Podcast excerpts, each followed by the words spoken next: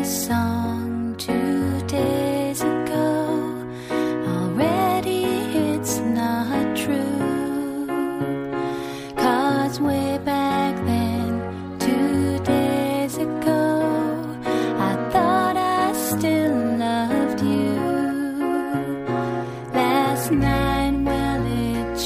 上好，欢迎收听韩小暖的暖文章。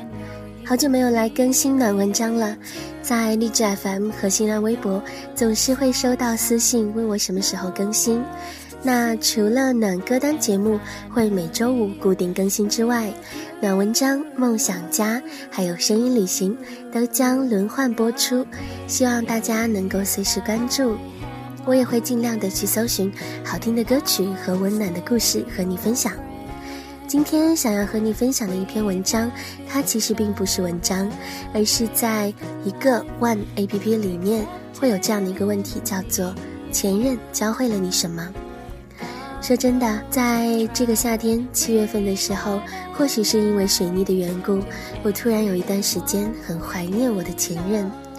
我总在想，假如当时没有发生那么多的曲折，我们依然能够在一起的话，现在又会是什么样子呢？可是这样的情绪只在我心里存留了一小会儿，因为我慢慢的发现，再好的回忆，它终究都是过去了。没有人可以轻易的将回忆再拉回到现实当中，唯一可以做的，大概就是尽快的向前走吧。但是想和你分享海螺姑娘杨美味关于这个问题的答复。当所有的情绪都过去，我不再爱你，也不再记恨你，静下来审视那一段愚蠢但是快乐的过去，或许我只想说一句：谢谢有你一起蠢过。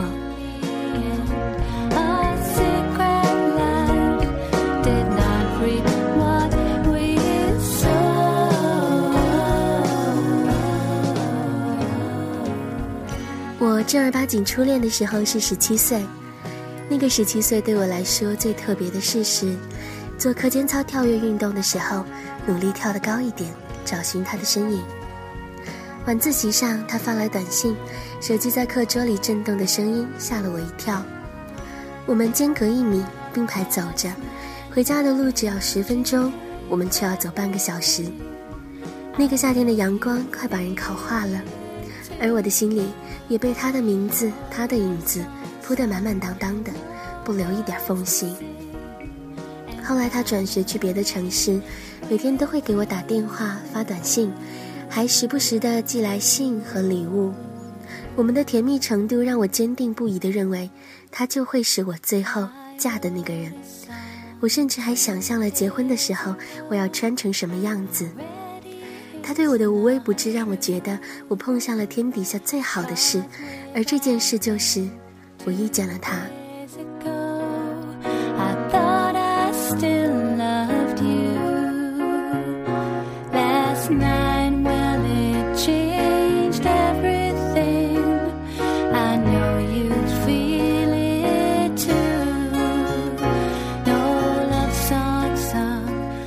可是一般的故事里都会有一个转折，所以我们的转折也出现了。他喜欢上了别人。而我沉溺在甜蜜里，丝毫没有察觉。当知道的那个瞬间，第一个反应居然是不相信。于是我发了短信问了他，他很诚实的承认了。然后我就在手机里打上“我们分手吧”五个字，打了又删，删了又打，最后按了发送。再接着，我就开始漫长的失恋，每天都睡不着，脑子里全是他，一条一条的翻他之前发给我的短信，回忆他所有的好，想着他为什么还没有打电话来跟我说他错了。一想到他，眼泪就不自觉地往下流，不管是在看书、听歌、喝多了头疼，还是半夜从梦里醒来。有时候又积雪满满的，觉得不能再这样下去，发誓要过得好，让他后悔失去我是他的损失。可是硬撑了一会儿，又会像被人用针戳爆的气球，翻出通讯录，犹豫着要不要打个电话给他。我曾经总是对我那些失恋了以后就死去活来、痛苦不已的朋友无法理解，恨铁不成钢。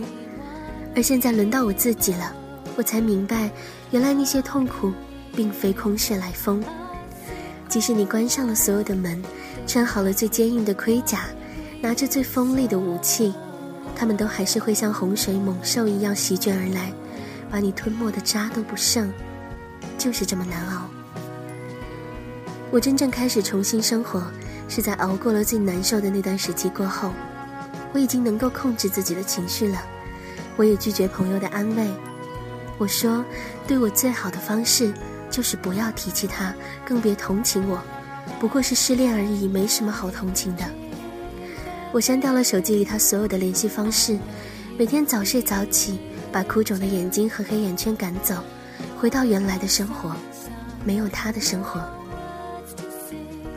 我们被爱情泼了一盆冷水，又冷又失望，又孤单又难免。但是太阳总会出来，你的衣服总会被晒干。可有时候不是太阳出来的有点慢，是你自己还躲在小黑屋里，不肯迈出告别那一步。我没办法告诉你释怀的过程需要多久，要去接受一个原本亲密的人离开自己的生活需要多久，因为我花了很久，久到我自己都记不清。以前老师说，我们在年轻的时候一定要谈一场刻骨铭心的恋爱，分手没关系。最重要的是，你能够在恋爱的过程中学习到别人教不会你的。他是个很好的人，即使分开这么久以后，回忆起来，我仍然可以这么坦诚地说，跟他在一起的时间，我很快乐，也受益匪浅。他教会我很多事情，其中最重要的是在分手以后。我在分手以后卯足了劲儿想要活得好，让他后悔。但是后来，当我真的过得好的时候，让他后悔这件事情已经变得不再重要了。就是在那段时间里，就是在那段痛不欲生的失恋里，我开始习惯一个人，一个人去散步，一个人去吃饭，一个人逛街，一个人看电影，一个人看书，一个人打游戏。我不想花太多时间跟朋友在一起，是因为那段时间我累到无法再去照顾别人的情绪，以及承受热闹过后一个人的落寞。一个人的时间让我变得清醒和独立，我有更多的时候和自己相处，跟自己和解，做自己想做的事。我不再依附别人而活，不再患得患失，不再苦苦等待那个已经不会再回来的人。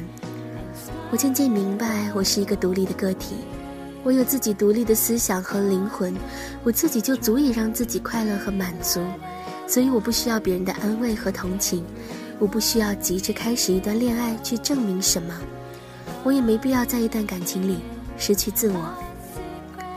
而现在回想起来，这几年我做过的、令我骄傲的那些事，全都是在我一个人的时候做出来的。《生活大爆炸》里，谢耳朵曾经说过这么一段话。他说：“人穷尽一生追寻另一个人类共度一生的事，我一直无法理解。或许我自己太有意思，无需他人陪伴。所以，我祝你们在对方身上得到的快乐，与我给自己的一样多。”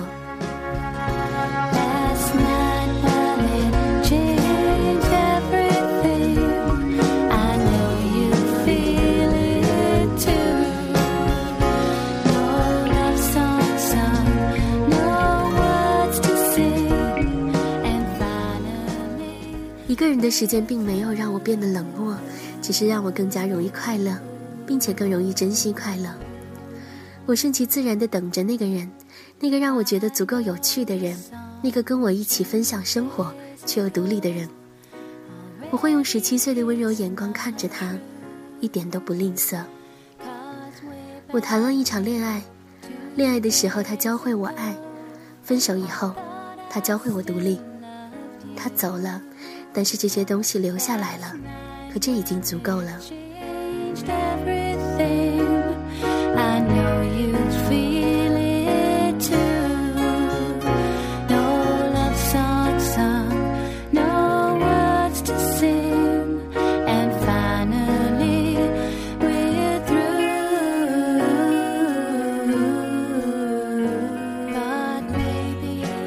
我不知道你在听了这篇文章之后，是否会有和我一样的心情？